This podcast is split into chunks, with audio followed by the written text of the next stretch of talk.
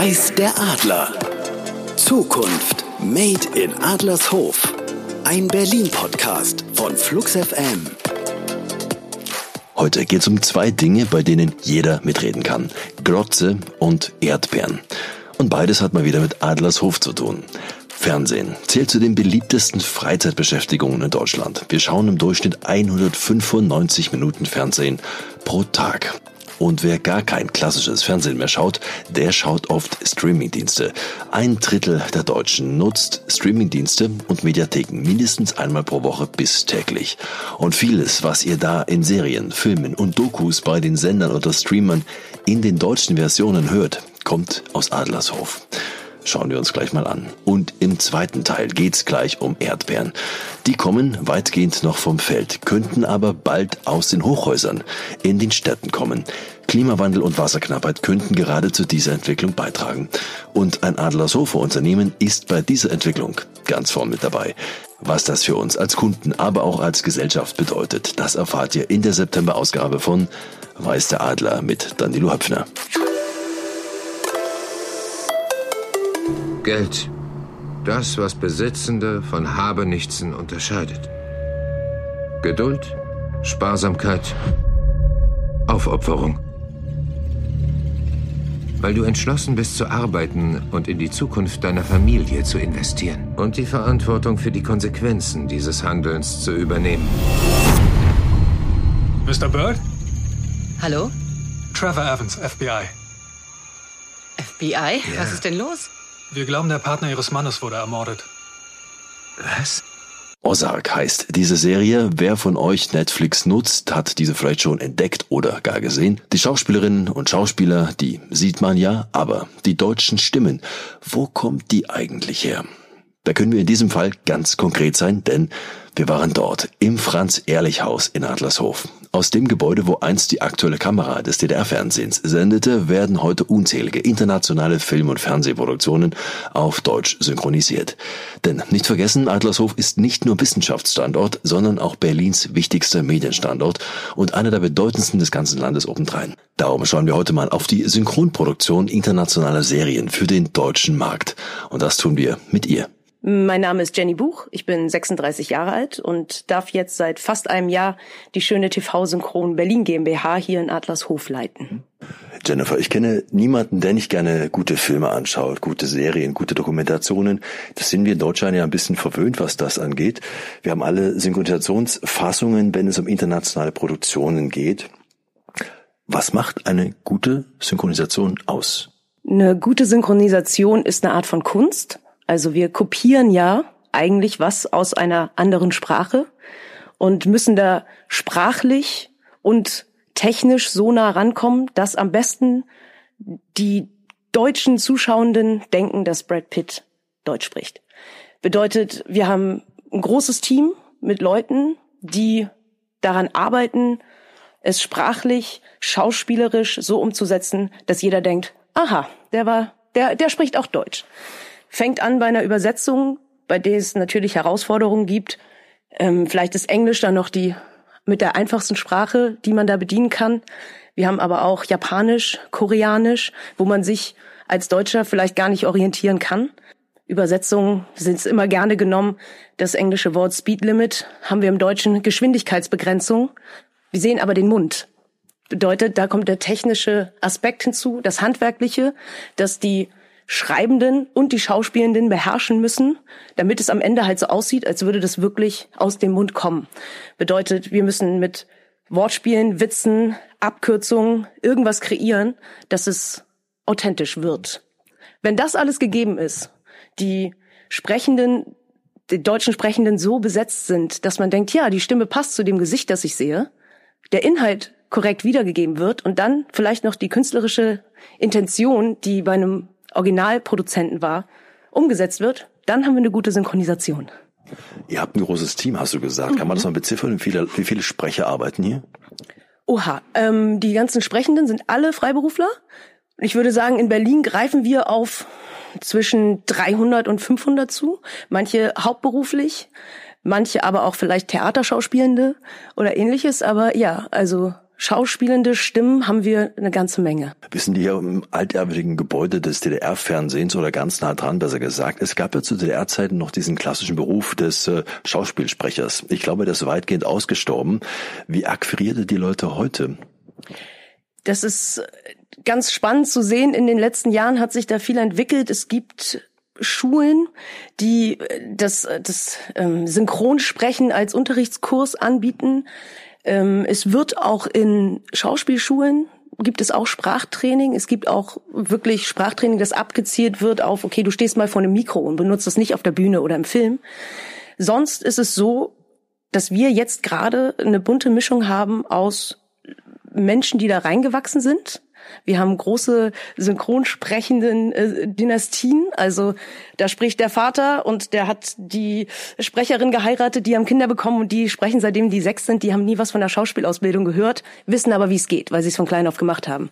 Und Leuten, die halt wirklich ähm, einen klassischen Weg gemacht haben, eine Ausbildung im schauspielerischen Bereich, sich beworben haben, trainiert haben, dann mal eingesetzt wurden für kleinere Rollen. Und wir sind ganz massiv auf der Suche nach Nachwuchs von Sprechenden, weil natürlich neue Stimmen, frische Stimmen immer ein Mehrwert sind für eine Produktion. Gerade im Hinblick auf Diversität haben wir viel aufzuholen in dieser Branche und sind da aktiv dabei durch offene Castings, wo die Leute sich einfach wirklich bewerben können, sagen können, das ist mein Background, das möchte ich gerne. Ähm, haben wir einmal im Monat. Dann kommt, ähm, haben wir eine Regie, wir haben jemanden im Cut sitzen, was das alles ist, vielleicht auch nochmal zu erklären, jemanden am Ton und dann werden halt Texte eingesprochen, es wird geübt zu einem Film, den wir schon mal synchronisiert haben und da anhand dessen wird den Sprechenden halt gezeigt, was brauchen wir, wie könnt ihr euch entwickeln, habt ihr vielleicht irgendwie eine Chance bei uns mal was zu sprechen. So kommen wir in unsere Leute. Also auf vielen verschiedenen Wegen. Kannst du mal zwei, drei Produktionen nennen, die man vielleicht kennt, die hier deutsch von euch ähm, beliefert wurden? Ja, ich nenne jetzt natürlich nur Sachen, die schon irgendwie ein bisschen länger her sind, denn bei uns ist große Geheimhaltung. Wir dürfen über das, was wir gerade machen, äh, nicht sprechen. Was gerade frisch rausgekommen ist, ist die Hardstopper Staffel 2. Das ist ein, auf Netflix ein großes Ding. Geht es auch um die, ja, es ist eigentlich ein, ein Teenie Teenie-Ding, ähm, ist aber, war jetzt die letzte Woche auf Platz eins bei Netflix.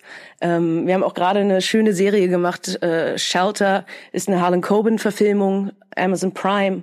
Ähm, wir haben aber auch gerade 18 Staffeln Kochshow Hell's Kitchen mit Gordon Ramsay gemacht. Also das sind alles Sachen, die man so zwischendurch findet, ja. Sonst haben wir eine lange Historie mit fast 30 Jahren. Ähm, da gibt's einiges auf Sendern und Streaming-Plattformen. Wie viele Produktionen laufen denn da gleichzeitig? Also was gibt denn euer Kontingent eigentlich her, was ihr gleichzeitig produzieren könnt? Das ist äh, spannend. Das ist sehr unterschiedlich, weil jede Produktion absolut unterschiedlich ist. Wir können einen Film produzieren mit vielleicht 90 Minuten Laufzeit, der überhaupt, der sehr unproblematisch ist und wo es sehr schnell geht. Davon können wir natürlich irgendwie 15 gleichzeitig machen. Ähm, es gibt aber auch sehr anspruchsvolle Werke, gerade wenn es vielleicht historisch ist, wenn es viel recherchiert werden muss, wenn ähm, auch äh, in der Mischung am Ende, wo dann der Ton mit der deutschen Sprache zusammengefügt wird, wo es viele Effekte gibt, wenn jemand, weiß ich nicht, im Weltraum unterwegs ist, viele Alien-Stimmen oder sowas gemacht werden müssen, dann dauert es länger. Also das mal sozusagen, wie viel Produktion wir gleichzeitig machen können, kann ich so gar nicht. Wir haben aber meistens zwischen acht und 15 unterschiedlichen Ausmaßes laufen, ja. Du hast gerade die Filme angesprochen. Nehmen wir mal so einen klassischen amerikanischen Hollywood-Blockbuster, anderthalbe Stunde, auf Englisch Originalfassung. Wie lange braucht ihr, bis so ein Film im Durchschnitt dann fertig ist? Okay, ähm, ja, die Arbeitsschritte kann man ähm, einteilen. Auch da ist es okay, der klassische Blockbuster wird in dem viel gesprochen oder fahren wir auch mal mit einem Motorrad zweieinhalb Minuten durch die Wüste und gucken nur links und rechts. Zweieinhalb Minuten, die wir nicht ins Deutsche bringen müssen, weil sie so bleiben, ist bei uns, macht schon was aus. Aber sonst würde ich sagen, wir fertigen erstmal eine sogenannte Rohübersetzung an. Ein freiberufliche, freiberufliche äh, Übersetzerin macht es, dauert fünf bis zehn Tage. Dann wird ein lippensynchrones Dialogbuch geschrieben und da wird's dann schon haarig. Das ist, äh, kann acht Tage dauern, es kann aber auch 20 dauern, da haben wir immer so einen gewissen Zeitraum, gibt es viele Wortspiele, gibt es Sachen, die wir im, im, im Deutschen so nicht sagen können, müssen wir viel irgendwie uns vielleicht noch mit einem Kunden rückversichern, mit einer Redaktion, wer ist involviert. Deshalb gibt es da einfach eine Zeitspanne, die es dauern kann. Dann wird das Ganze bei uns technisch vorbearbeitet. Dieses ganze deutsche Dialogbuch wird aufgeteilt in Takes, sind am Ende des Tages gut sprechbare Einheiten die wir dann direkt im Studio ansteuern können und dem Schauspielenden sagen können, hier, das ist deine Rolle und jetzt machen wir alle deine Sätze, nehmen wir hintereinander auf. Aufnahmen dauern bei sowas um die fünf Tage, mal vier, mal sechs, auch da, je nachdem, wie viel gesprochen wird. Oder auch brauchen wir viele Kinder, haben wir viele ältere Menschen dabei, die vielleicht einfach ein bisschen langsamer sind, haben wir ja im Synchron alles. Wir haben von sechs bis neunzig haben wir irgendwie alles, was wir besetzen müssen oder dürfen. Ähm, dann wird das Ganze aufgenommen. Danach kommt es in die technische Weiterverarbeitung in den Schnitt. Da wird nochmal sichergestellt, dass es möglichst lippensynchron ist, wird vielleicht mal ein bisschen was nach vorne gezogen. Wir haben hier Gott sei Dank heutzutage technische Möglichkeiten. Wir können einen aufgenommenen Satz breiter machen, schmal, kürzer machen, wir können ihn lauter machen, leiser machen, wir können Störgeräusche rausschneiden. Es wird vorbereitet. Das dauert zwei Tage beim Film ungefähr. Und dann geht es in die Mischung. Und die Mischung braucht auch nochmal ungefähr zwei Tage. Die Mischung hat die Aufgabe, diese Sprache zu dem, ähm, wir nennen es M&E, Music and Effects, also das, alles das ohne irgendeine Sprache, so zusammen zu bringen, dass es sich möglichst so anhört wie im Original, nur dass jetzt Deutsch gesprochen wird. Das heißt, wir bauen äh, Räume und Hallräume nach. Wir kopieren von dem Original. Wir brauchen Effekte. Wenn das Telefon, wenn jemand durchs Telefon spricht, muss sich das auch so anhören. Das alles passiert in der Mischung. Dann gibt es am Ende eine Mischungsabnahme. Das heißt, ähm, die Kunden schauen sich das an, sagen, ja, ist alles toll oder wir hätten gerne doch nochmal was anderes. Ähm, ja, und dann sind wir meistens fertig so zwischen sechs und acht Wochen für, für den 90 Minuten Blockbuster, würde ich sagen. Also ich habe gerade erfahren, auch die Übersetzung, die liefert ihr praktisch auch mit. Es wird nicht fertig übersetzt angeliefert, das macht ihr auch. Es fällt ja manchmal auf, wenn man selbst mal auf Englisch guckt oder auf Deutsch guckt oder mal beides hintereinander, dass die Übersetzung oft nicht immer so ganz identisch ist. Da gibt es offenbar Spielraum. Passiert das dann schon manchmal, dass der Kunde im Nachhinein auch kommt und sagt, na Moment mal, also das passt uns jetzt aber nicht in der Übersetzung. Wie wird denn das sichergestellt, dass die Interessen da gleich sind? In den meisten Fällen wird das Dialogbuch, das wir angefertigt haben, das ja aus der Übersetzung entsteht, ähm, zur Abnahme geschickt. Gerne auch mit dem Verweis. Schau mal, bei Minute fünf haben wir ein Problem. Er macht einen Witz, ähm, der, der ist eine Anspielung auf irgendwas in den USA, was aber in Deutschland niemand verstehen wird. Ähm, da gab es dieses klassische Beispiel, oder das weiß ich noch, ähm, das, ähm, es gab einen Film, die Braut, die sich nicht traut. Mhm und da kommt es irgendwann zu einem, hm, dass die auf einen FedEx-Wagen springt. Und dann kommt die deutsche Übersetzung, egal wo er hinfährt, wo der hinfährt, bis 10 Uhr ist sie ausgeliefert. Deutschland im Kino waren alle, ja, okay. In den USA war aber klar, das war deren Slogan. Egal wo wir hinliefern, bis 10 Uhr sind wir da. Das sind natürlich solche Dinge, die wir probieren zu vermeiden, aber auch nicht ins Deutsche übertragen. Wir würden dann nicht sagen, das ist DHL oder sowas. Ja, also das ist ein Feingefühl, das wir halt aufbringen müssen. Und klar, es gibt häufig Stellen, wo wir dann sagen, okay, den Witz können wir nicht transportieren. Verzichten wir darauf? Wollen wir was anderes einsetzen? Wie wirkt die Szene ohne diesen Witz? Brauchen wir vielleicht diese Anspielung auch nochmal in Minute 80, damit man den Sinn versteht? Das ist, ähm, ja, das ist eine sehr detaillierte Arbeit und die Kunden werden da mit einbezogen. Wenn wir können, gerne auch die Originalproduzenten, um zu sagen, hier, wie sieht's aus? Wir würden es so machen oder wollt ihr es anders? In den letzten Jahren haben ja die Streaming-Dienste enorm zugenommen, was das angeht. Heißt das auch, auch ihr seid im Wachstum explodiert? Ja, also kurz gesagt, ja. Ähm, Gerade, ich glaube, das ging bei vielen Medienunternehmen so in den Pandemiejahren, die es jetzt ja nun waren. Ähm, am Anfang natürlich ein bisschen ruckelig und wie wird man es machen, weiß man vielleicht auch noch, gab es bei Streamingdiensten solche äh, Sätze wie ist nicht synchronisiert aufgrund von, ja, wurde ja eingeblendet teilweise aufgrund von äh, Pandemie.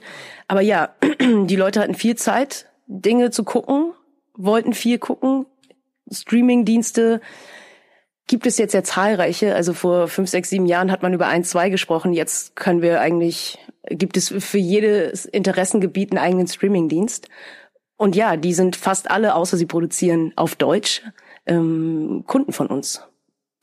Seid ihr spezialisiert auf bestimmte Themen, Fachbereiche? Also es gibt ja von Enemy bis zur Dokumentation relativ viel, was heute im Streaming läuft. Wo seid ihr da angesiedelt?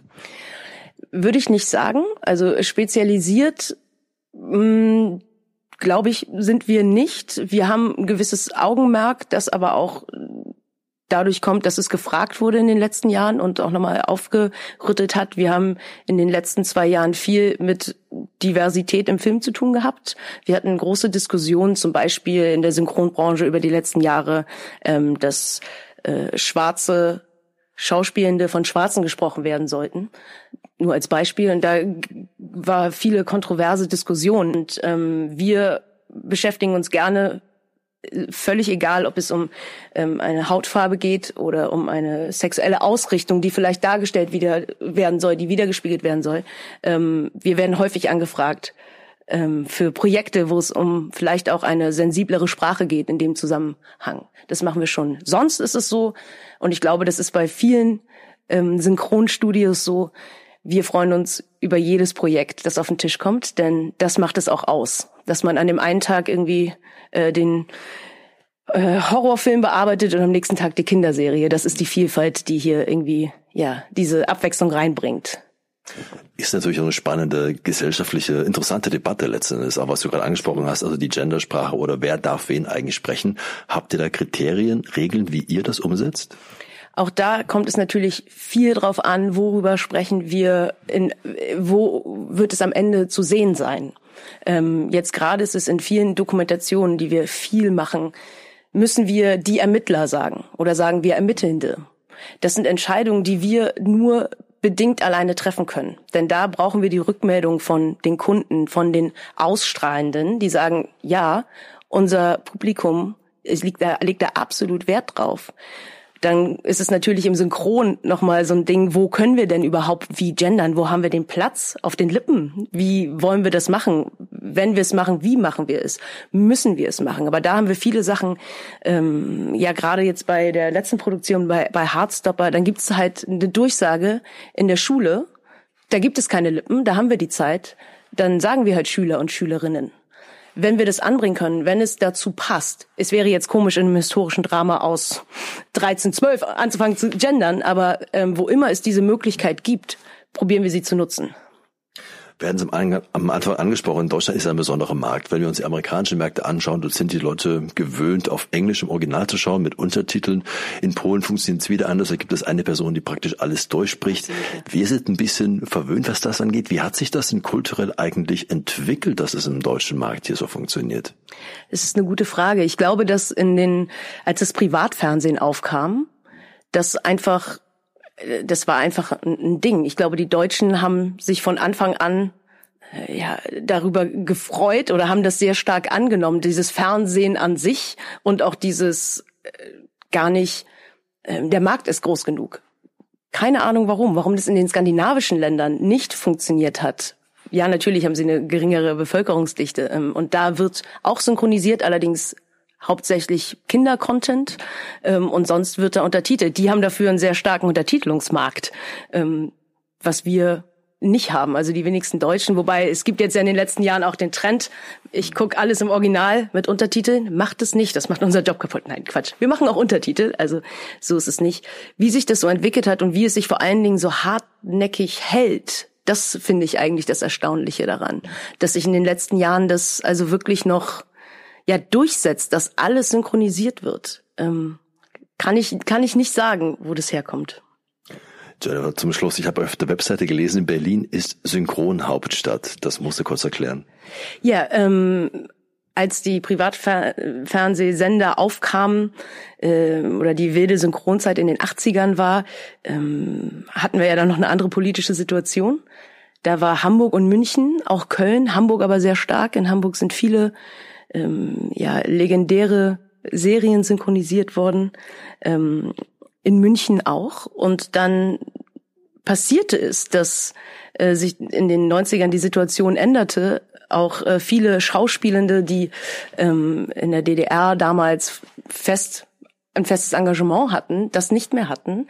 Berlin wurde generell ein bisschen subventioniert, was ähm, diverse Dinge anging. Und was natürlich auch äh, ein ganz großes Ding war, Berlin hat, ähm, es war einfach noch günstiger. Also man konnte in Berlin solche Räume, in denen wir uns hier befinden, so große Dinge, die man damals für Synchron auch noch brauchte, konnte man viel günstiger als in Hamburg oder in München kriegen.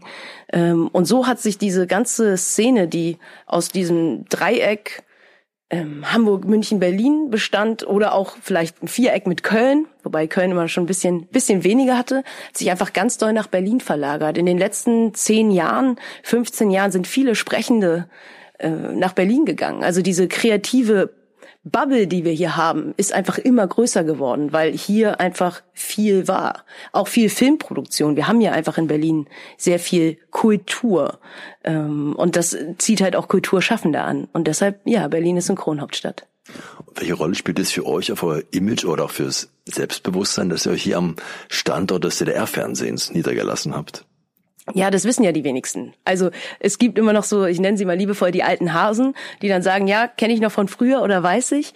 Ähm, ja, natürlich ist es, also ich finde es toll. Ich finde, wenn äh, Besuchende kommen und ich sagen kann, ja, und das war übrigens und hier der Turm und ähm, diese Räume sind denkmalgeschützt und das auch zu Recht. Also hier ist Geschichte geschrieben worden. Ähm, ja, ist, äh, ist natürlich äh, cool. Jennifer Buch war das von TV Synchron Berlin und mehr vom Medienstandort Berlin Adlershof in einer der kommenden Ausgaben.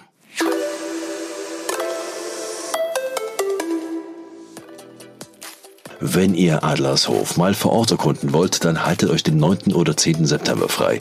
Das ist der Tag des offenen Denkmals in Adlershof und Johannisthal und drei Highlights gibt es da zu entdecken. Das Luftfahrttechnische Denkmal Adlershof und das Flugfeld Johannisthal. Dabei geht es um nicht weniger als den ältesten Luftfahrtstandort Deutschlands. Wenn ihr euch aber mehr für Bahnen interessiert, dann gibt's für euch eine Führung beim Bahnbetriebswerk Schöneweide. In Schöneweide steht das einzige von einst 20 Berliner Bahnbetriebswerken. Und ein haben wir noch. Die internationale Jugendbauhütte Berlin führt ebenfalls ein Entdeckungswochenende durch. Und zwar gibt es da ein gläsernes Seminar im Lokschuppen Schöneweide. Dort könnt ihr an verschiedenen handwerklichen Workshops im Lokschuppen teilnehmen. Das alles gibt's am Tag des offenen Denkmals, 9. bis 10. September. Und alle Termine findet ihr nochmal im Netz unter dem Begriff Tag des offenen Denkmals unter adlershof.de. Erdbeeren. Schöne, knackige, rote Erdbeeren. Die gehören zu den Top 5 der beliebtesten Obstsorten der Deutschen. Rund 280 Tonnen Erdbeeren verzehren wir jährlich. Das sind mal umgerechnet rund 3,4 Kilogramm pro Person, also fast sieben Schälchen a 500 Gramm pro Nase.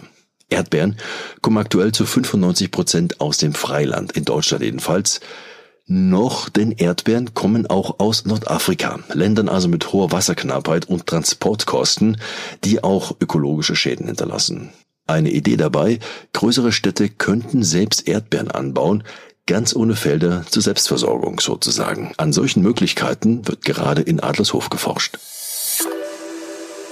An die Tür geklopft bei Ja, mein Name ist Henry Stubert und äh, bin Ingenieur für Informatik und wir haben hier in Adlershof uns Gedanken gemacht, wie man Indoor-Erdbeeren züchten kann und zwar vollautomatisiert eines Tages.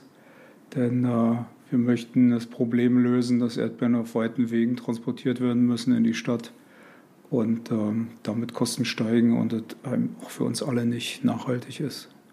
Herr Schubert, wir sprechen über Erdbeeren. Der ganze Prozess vom Anbau, Pflege, Ernte inklusive Bestäubungsvorgänge, ohne dass sich da groß eine Hand bewegt. Können Sie diesen Prozess mal kurz vorstellen? Ja, den kann ich vorstellen. Und zwar geht es darum, dass man Erdbeersetzlinge einsetzt. Äh, die Erdbeersetzlinge müssen im Wasser stehen, müssen mit Dünger versorgt werden. Wasser und Dünger müssen regelmäßig nachgeführt und ausgetauscht werden, bis sich Blüten bilden. Dann müssen die Blüten bestäubt werden. Im Indoor-Bereich muss das künstlich erfolgen, da wir keine Insekten indoor halten können. Oder eben nur schwierig, aber ist bei uns nicht vorgesehen.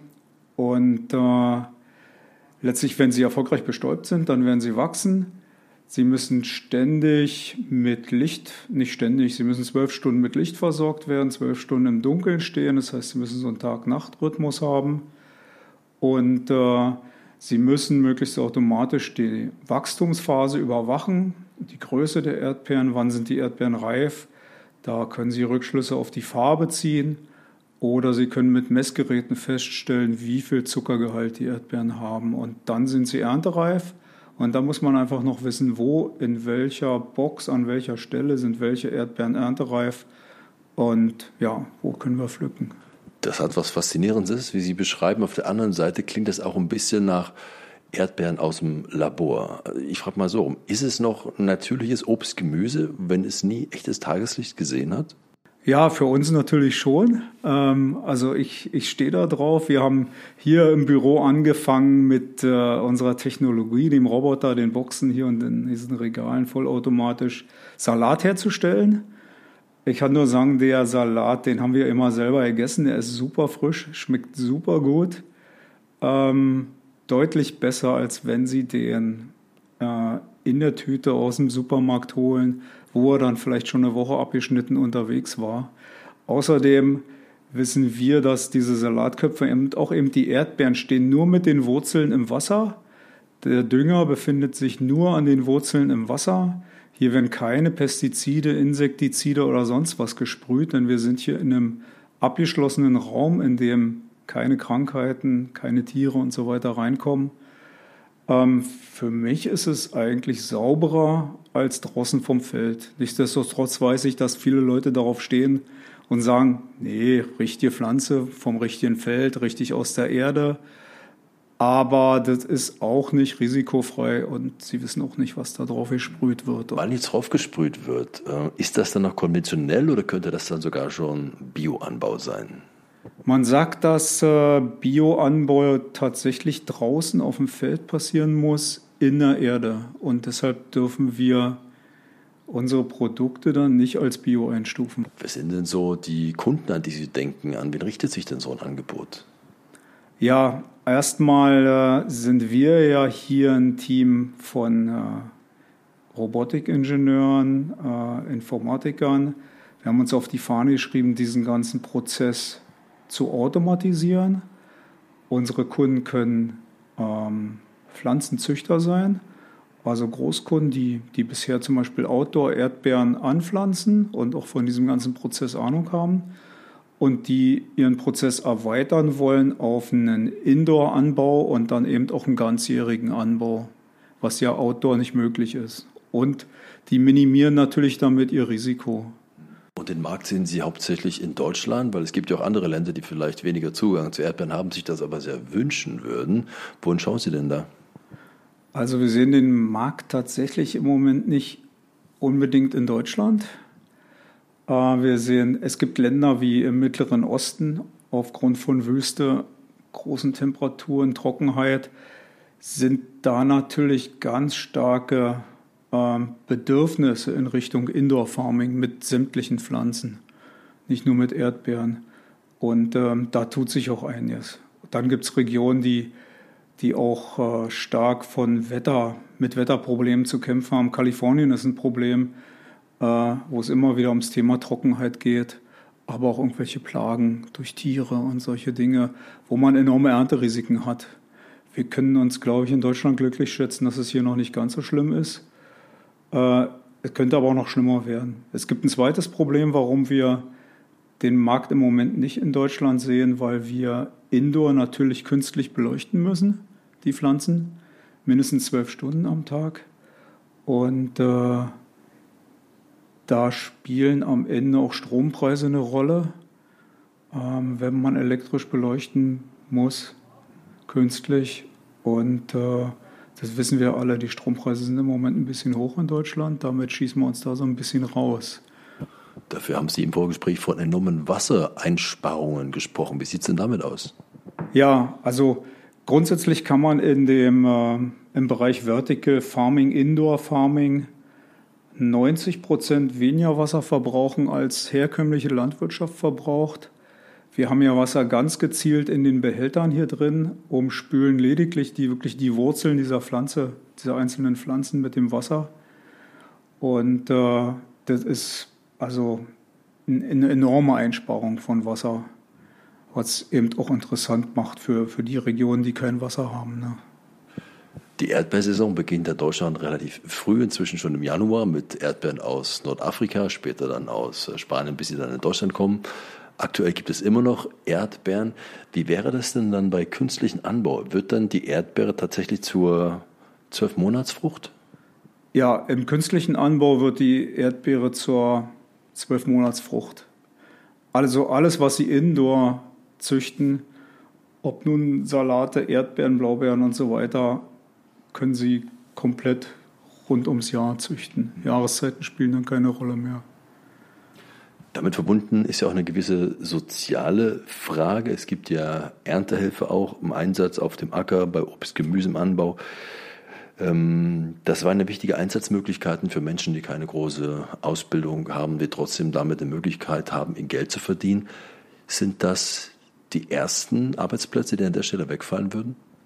Ja und nein. Also ähm, würde ich nicht so kritisch sehen, weil wenn Sie ein Indoor-Farming haben, dann wird es sicherlich auch noch Arbeitskräfte geben, die da sind.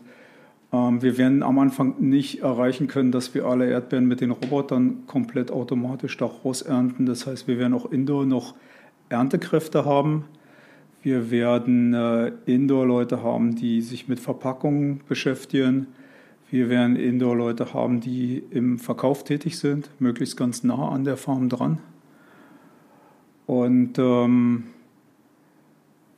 ich denke, das, äh, das wird auf jeden Fall auch Arbeitsplätze schaffen. Und das Entscheidende für mich ist, dass es Arbeitsplätze schafft da, äh, wo wir die Arbeitsplätze brauchen. Nämlich, äh, wir haben eigentlich jetzt wenig Leute auf dem Land. Wir haben eher eine Landflucht überall. Viele Leute zieht es in die Stadt, aber die und da sitzen eben die Verbraucher von Lebensmitteln in der Stadt, aber wir produzieren die Lebensmittel nicht in der Stadt. Wenn wir es schaffen, mehr Lebensmittel in der Stadt zu produzieren, dann können wir in Summe definitiv nachhaltiger leben. Und dann entstehen auch zum Teil Arbeitsplätze in der Stadt, da wo die Leute eigentlich sein wollen und schon hingezogen sind. Also ich denke, es hat schon positive soziale Aspekte, auch mehr, mehr als negative soziale Aspekte. Und ähm, die die Landarbeiter und die Pflücker unterliegen auch gewissen Risiken, ähm, hauptsächlich dem Wetter in der Landwirtschaft. Und die können problemlos ihren Job auch leider verlieren, wenn wir eine große Überschwemmung auf so einem Erdbeerfeld oder auch was auch immer für ein Feld haben, dann kann auch nicht geerntet werden oder gepflückt werden. Dann fällt es für die auch komplett aus. Wie sieht denn da am Ende eigentlich Ihre Vision aus? Also wenn sich Berlin, New York, Dubai künftig selbst mit Erdbeeren oder anderen Früchten daneben auch versorgen kann, wer braucht denn eigentlich noch die, die Felder? Das ist die, die ganz große Vision an der Stelle ist natürlich, dass die Felder tatsächlich nicht mehr gebraucht werden, dass die Felder wieder renaturieren. Ähm, mit Büschen, äh, mit, äh, mit Grasland, mit Wald was auch immer da mal war, wird nämlich wieder wachsen, offensichtlich. Ich habe da ein interessantes Buch gelesen von einem Professor aus New York, von der Columbia Universität, der sagte, dass das Wurzelgebilde über Jahrzehnte so lang und so tief da sind, dass es sich immer eine Renaturierung, äh, die Natur eine Renaturierung ermöglicht auf Basis dessen, was da mal war und was da eigentlich auch hingehört.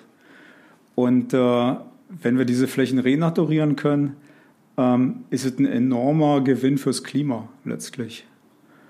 Weil irgendwelche brachliegenden Felder über den Winter und so weiter bringen uns klimatechnisch auch nichts. Henry Stubert von Robotech war das.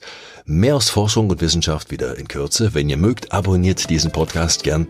Wenn ihr mehr wissen möchtet oder Fragen habt, schreibt uns an redaktion.fluxfm.de. Bis dahin, eine gute Zeit wünscht euch Danilo Höpfner.